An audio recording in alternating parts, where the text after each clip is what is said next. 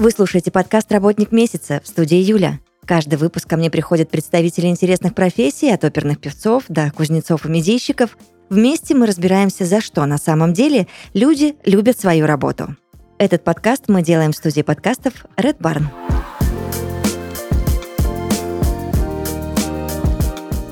Подкасте «Работник месяца» редактор студии подкастов Алина Исаева. Привет. Привет. Я э, очень рада, что мне удалось тебя выловить. И вопросов хочу задать тебе, ну, немало, на мой взгляд, и надеюсь, что а, ты честно обо всем расскажешь, знаешь, чтобы никто там не летал в облаках и не думал, что редактор это нечто такое, не знаю, с флером какой-то легкости. Такая Миранда Присли пришла на работу. Кинула пальто в кого-то и побежала за своим кофе. Так вот, а, расскажи для начала вообще, кто такой редактор и что входит в функционал этой профессии. Ну, редактор подкастов, фактически главный главный редактор студии подкастов, это почти то же самое, что и главный редактор в любом другом медиа. Это человек, который ответственен за весь процесс создания подкаста. Вот до, от идеи то есть когда только-только зарождается как, какой-то замысел творческий, и до попадания подкаста непосредственно слушателю в уши. То есть это человек, который вот лидирует над командой, который управляет процессом вот всем абсолютно. Он а, так или иначе, несмотря на то, что за реализацию подкаста непосредственно отвечает его команда, там продюсер, звукорежиссеры, его помощники, он постоянно включен во все эти процессы, на каждом этапе его контролируют.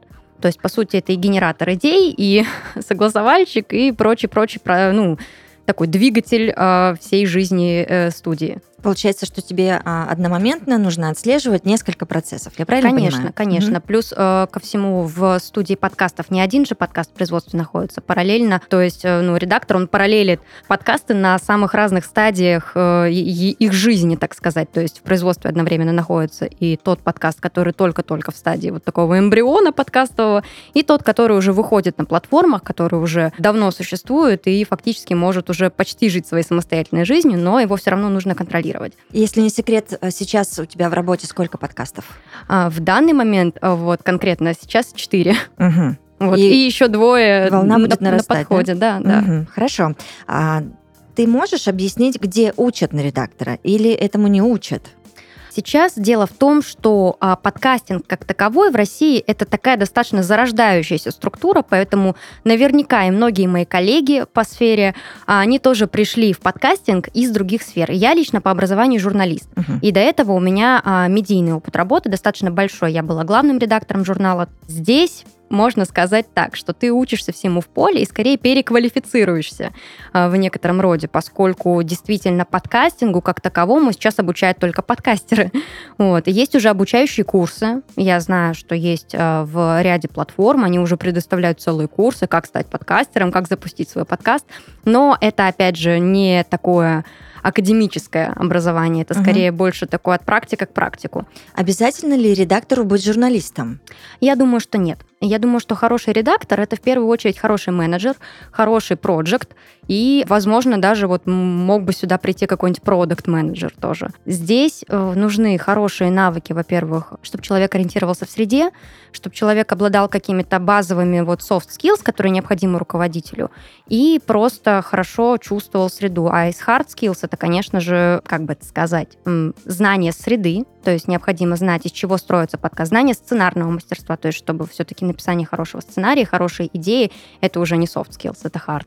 Вот. А знания, э, связанные с аппаратной частью, то есть как должна быть организована студия с технической точки зрения, вот. Управление коллективом, менеджмент и так далее. Я думаю, что если бы в эту профессию пришел какой-нибудь менеджер, который управлял компанией, вник бы в эту среду и наработал бы себе необходимые хард-навыки, э, он бы сп- спокойно с этой профессией справился. Слушай, ну я думаю, ты со мной согласишься в моменте, что в любом случае редактор должен быть эрудированным человеком, причем в разных областях да? А, это безусловно так. А, хорошая эрудиция, во-первых, она а, рождает хорошие идеи, поскольку когда человек интересуется многим, то есть э, самыми разными сферами, вот такой маленький момент. Э, главному редактору может пригодиться что в медиа, что в подкастах, абсолютно все. Ты никогда не угадаешь, что тебе понадобится в данный момент. Вот, допустим, ищешь ты какого-то интересного гостя, на подкаст. Иногда вот э, совместно с продюсером кого-то кого сидишь, придумываешь, и раз какой-нибудь вспомнил, что ты интересовался когда-то палеонтологией,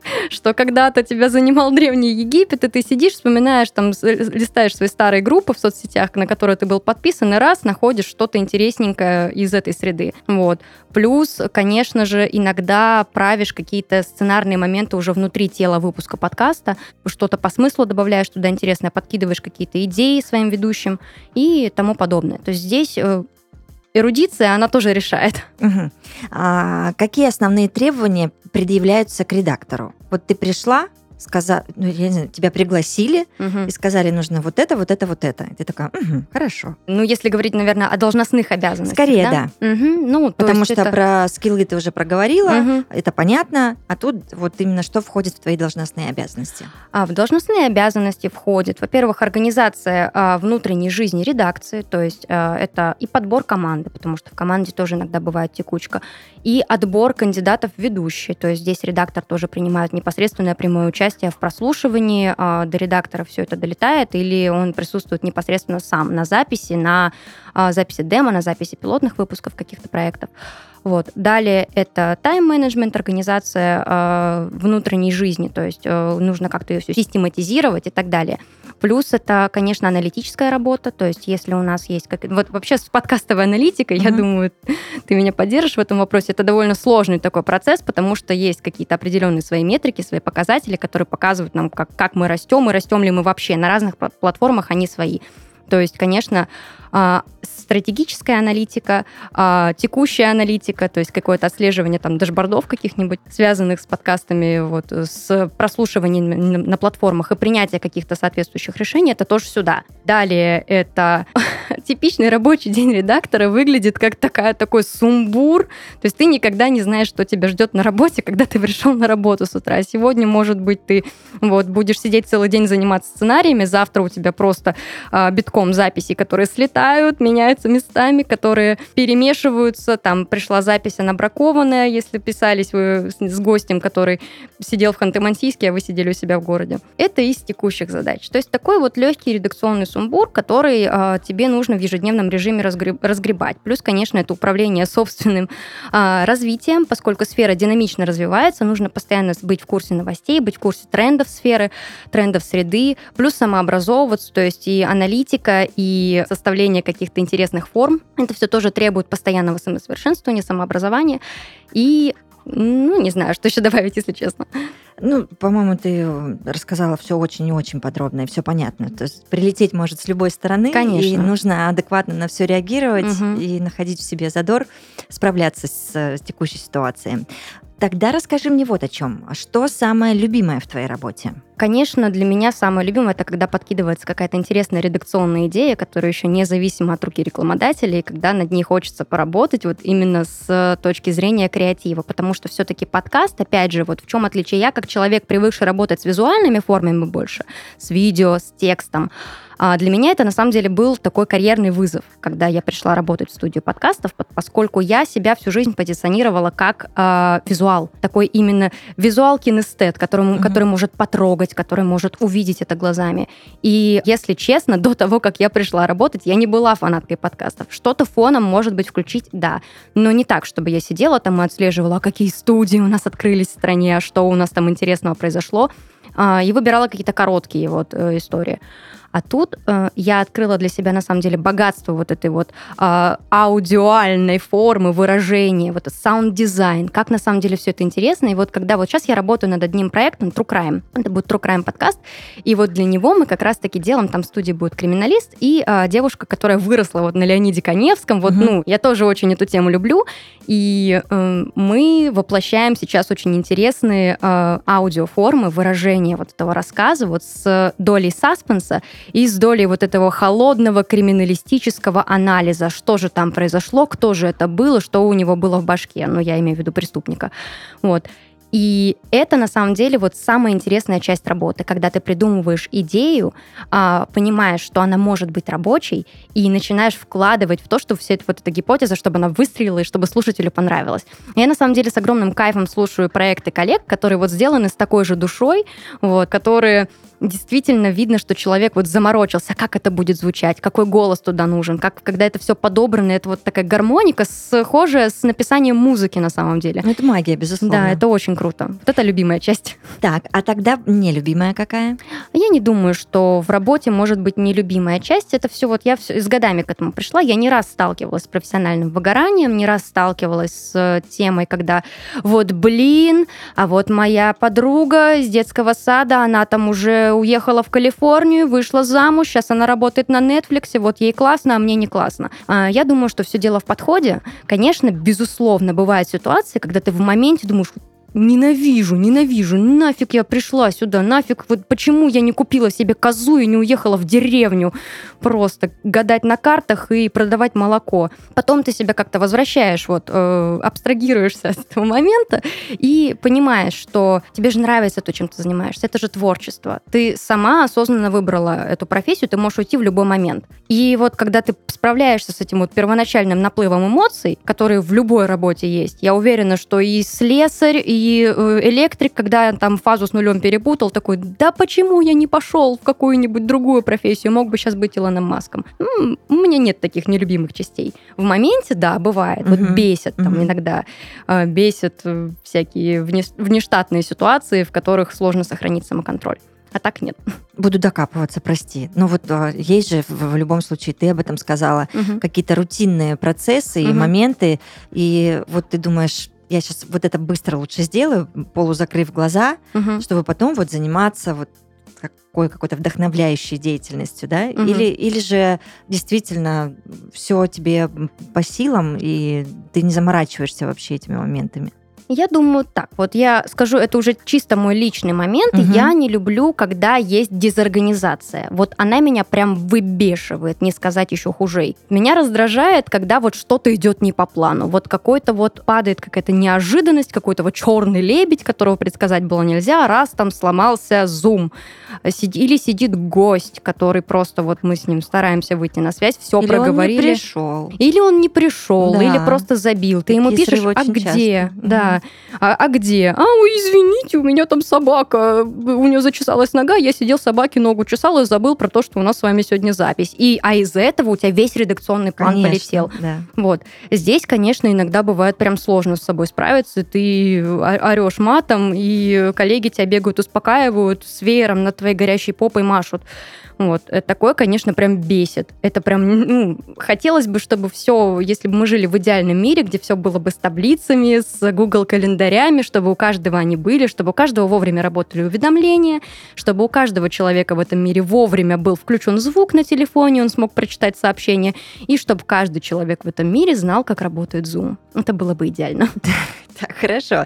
А как нужно относиться к своему делу, вот чтобы ты уже немножечко об этом а, сказала, не выгорать, не иссякать? Вообще, возможно ли в себе выработать этот иммунитет? Или, может быть, ты мне скажешь, Юль, come on, ну кто сейчас не выгорает и не иссякает? Покажи мне этих а, людей. На самом деле и выгорают, и иссякают все. Здесь все зависит от мировоззрения и от того, насколько человек а, вырабатывает в себе культуру качественно отдыхать. Вот в этом смысле, мне кажется, мы немножко похожи на азиатов, на японцев. Вот у нас э, вот э, работаем с 7 утра и до октября, угу. а, а там еще потом до декабря, а потом давайте еще до майских праздников все успеем, а потом то, а потом все. Нужно вовремя отдыхать, вовремя переключаться. В жизни должен быть вот э, не кидайте в меня, пожалуйста, ничем, дорогие слушатели, но work-life баланс он должен соблюдаться. Это вот заезженная тема, но тем не менее почему-то она многими игнорируется. Я тоже долго к этому шла. Я сама пришла вообще в медиа из госструктур, где у меня был рабочий день, там начинался он в 7 утра и не заканчивался никогда. Я иногда ночевала на работе. Я когда потом пришла на работу с нормированным графиком, я долго не могла отучить себя от привычки носить с собой, я извиняюсь за подробности, трусы запасные и зубную щетку в сумке, потому что я не знала, где я буду ночевать, на работе или где-нибудь в Новороссийске в командировке, а то и где-нибудь в Казани. Вот.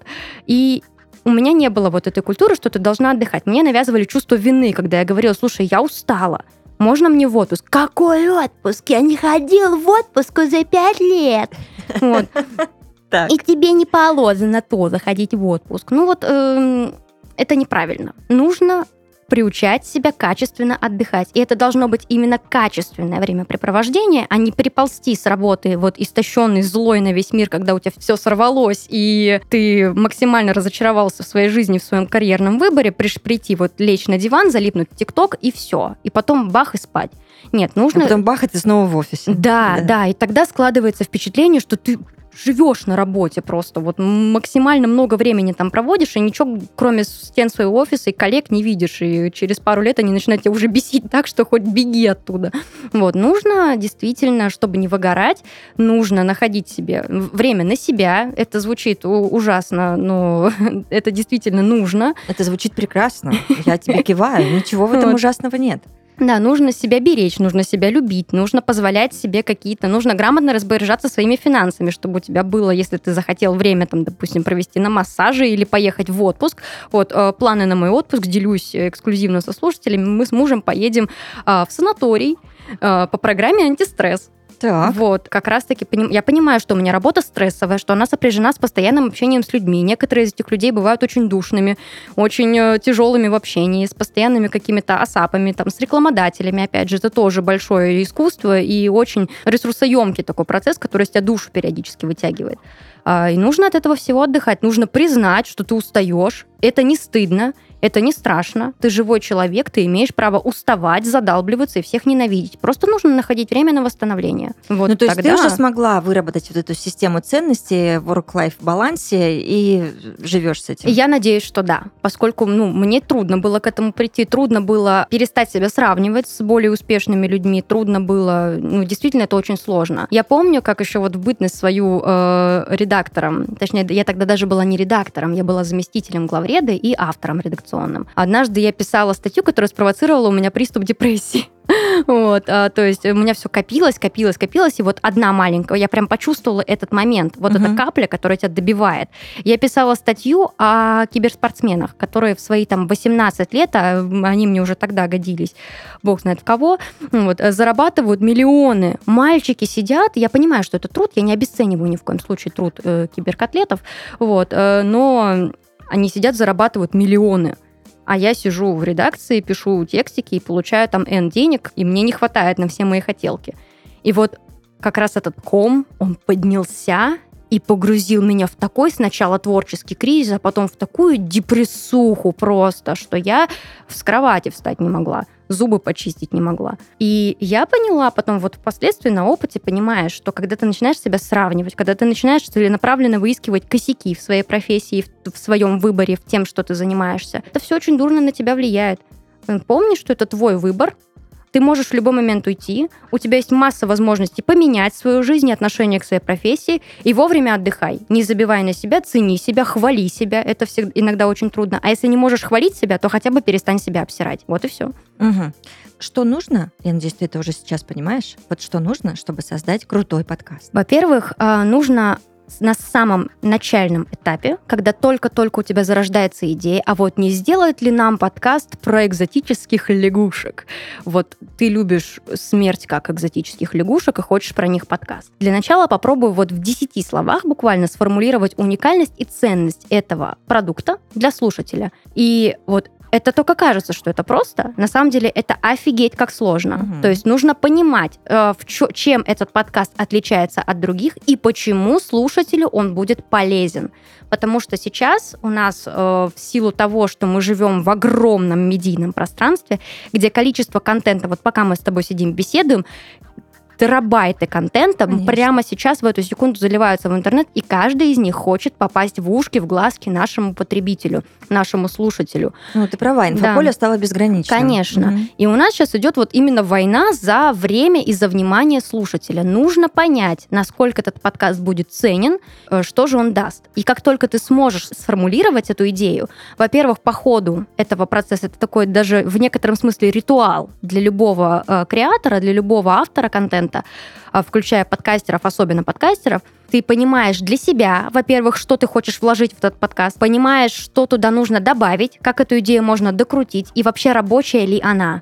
Вот бывает, вот очень многие идеи уже на этом этапе отсеиваются, потому что ты понимаешь, что это неинтересно, не ценно, не уникально и вообще, ну, э, никоим образом не должно попасть в продакшн, если ты не хочешь просто потратить время, деньги и ресурсы. А стоимость подкаста, ну, это, это дорог, дорогое удовольствие, mm-hmm. дороговатое увлечение. Конечно.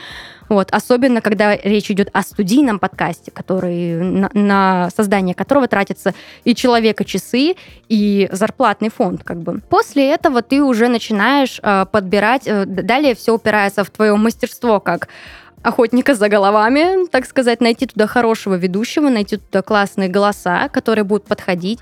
Далее все упирается, конечно, уже в мастерство того, как ты можешь подать это сценарно, с точки зрения именно сценария, с точки зрения шоу, потому что подкастер, он тоже должен мыслить как шоумен. Иногда нам приходится работать с темами, которые, ну, казалось бы, ну, блин, ну, нет. Я хочу делать подкаст про Овидия, про древнегреческую литературу, но ты понимаешь, что аудитория этого подкаста будет, ну, малюсенькая. Вот, нужно мыслить более масштабно и массово, если ты хочешь сделать классный, популярный подкаст. То есть, ну, опять же, какая у нас э, мерку, мера успеха? Бывают и классные, класснючие подкасты, которые мало людей слушают. Но ты чувствуешь, что его сделали с душой сделали, ну, клево. Реально человек старался. Э, либо в ЦА не попал, либо попал в ЦА, но этой ЦА настолько мало, что или она предпочитает другие каналы, например, тот же ТикТок. Либо не хватило маркетинговых усилий, то есть продвижение подкаста это тоже очень сложно. То есть нам нужно определить какую-то метрику успеха, когда мы говорим о классности подкаста. Что есть классность и чем ее можно померить. Uh-huh. Вот. Если классность меряется как успешность, коммерческая успешность, э, успех у слушателя и качество подкаста, то это, конечно, вот все те э, параметры, которые я перечислила. Это должна быть крутая рабочая идея, это должна быть крутая команда и крутое воплощение. То есть тут должен поработать и дизайнер, который поработает над визуалом, чтобы слушатель кликнул на эту штучку, на обложку нашу. Это должен быть, э, должна быть классная работа ведущих, это должна быть классная работа тебя как сценариста, ну или если у тебя есть отдельный сценарист, конечно, завидую. вот. И должна быть э, работа маркетологов, которые все это будут продвигать. Вот такая упаковочка. Подожди, тогда вот мне интересно, может ли редактор позволить себе вольность, знаешь, в какой истории? Когда ты чувствуешь нутром прямо, угу. и профессиональным, и каким, в общем, все подключаем в организме, что тема классная, угу. но ты понимаешь также, да, тут уже подключается мозг, что ты а, в целевую не попадаешь угу. с этой темой но у тебя, вот, знаешь, аж прям вот зудит угу. везде, угу. что, блин, надо, надо попробовать сделать. Можешь ли ты себе такое позволить? А, есть ли у тебя твой инвестор, который тебе музыку заказывает, так угу. сказать, на которого ты работаешь, либо ты а, вольный хлебопашец? который может себе позволить все, что угодно. Хочешь подкаст про что не про ведра. Да, угу. про ведра, да. да. Хочешь подкаст про ведра, запускаешь подкаст про ведра, и тебе все равно, что у тебя скажет там рекламодатель, или твой инвестор, или кто-то еще, кто стоит над тобой и дает тебе денежку на то, чтобы ты с подкастами развлекался либо же ты какой-то действительно э, человек, который сам себе приятный, который делает подкаст, потому что ему хочется делать подкаст и ни почему больше. То есть это даже не основная работа, ты можешь делать что угодно. Я лично как редактор скорее не могу позволить себе делать подкаст про ведра, если я хочу подкаст про ведра, потому что я опираюсь все-таки на бизнес-метрики и бизнес-цели угу. вот, э, нашей студии. Поэтому Иногда Понимаю. бывает и так. Ясно. За какой проект ты точно не возьмешься как редактор? Вот это вот такой сложный вопрос. Эм, постараюсь на него ответить э, более подробно, но сначала начну с общих цифр, может, мне что-то придет в голову. Я не возьмусь за проект, который будет мне прям претить внутренне, вот сразу придумала без цифр. Эм, наверное, я бы отказалась работать с проектом, ну, который совсем никак не бьется с моим мировоззрением. Я бы сделала все, чтобы он не попал в уши слушателю. Это какие-то деструктивные истории по типу э, каких-то, ну, Здесь я прозвучу уже как современная женщина, там, сексистские какие-нибудь истории, типа, подкаст «Почему все бабы тупые?» хы-хы-хы. Сидят три мужика, допустим, и э, рассуждают о каких-то, ну вот, в стиле шуток с ТНТ. Вот что-то подобное. Или наоборот, что-то такое же про мужчин. Сидят девчонки и говорят, хы-хы-хы, мужики тупые. Ну вот что-то оскорбительное для слушателя, что-то вредное для... Ну, мир меняется, он меняется к лучшему. Потихонечку, не всегда успешно, ну вот, а, и делать некоторые вещи в 21 веке просто зашкварно уже. Слово, конечно, такое из 90-х, ну ладно, бог с ним. Вот, уже неприлично, уже э, слишком мамонская такая история. Вот ну, за такие подкасты я бы не взялась.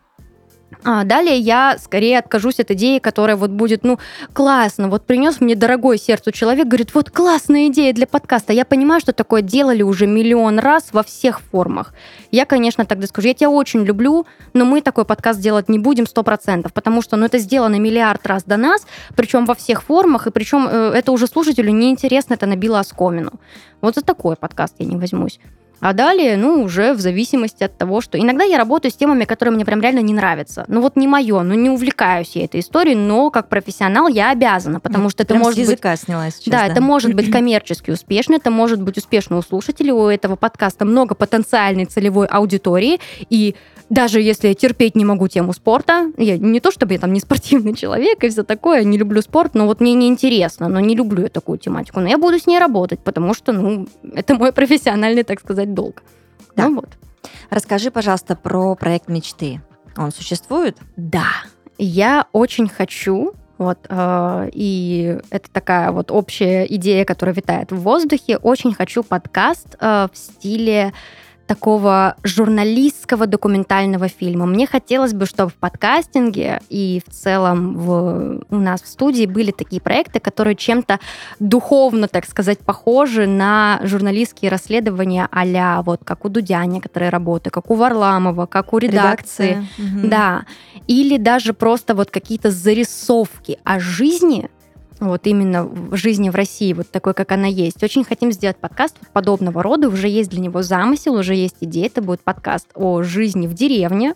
Вот. Причем не какой-то там даже вот супер проблемный, а чтобы слушатель сам делал выводы, сам Мгм. какие-то, э, сам видел эту картину и сам мог составить о ней какое-то свое честное, непредвзятое мнение. То есть мы просто будем э, ездить с оборудованием. Это и... был мой следующий вопрос. Технически ты уже в голове понимаешь, Конечно, как это будет конечно. реализовано? Вот э, Мгм. вся логистика продумана, осталось только собрать команду и накидать концепт. Концепт уже есть, его просто нужно допилить и выкатить в чистом, красивом виде и начать искать э, команду. Скажи мне, пожалуйста, случался ли у тебя уже редакторский провал? Редакторский провал. Мгм. Хм. Где ты поняла, села и поняла, что «М, мы не вывезли. Мы вся команда твоя.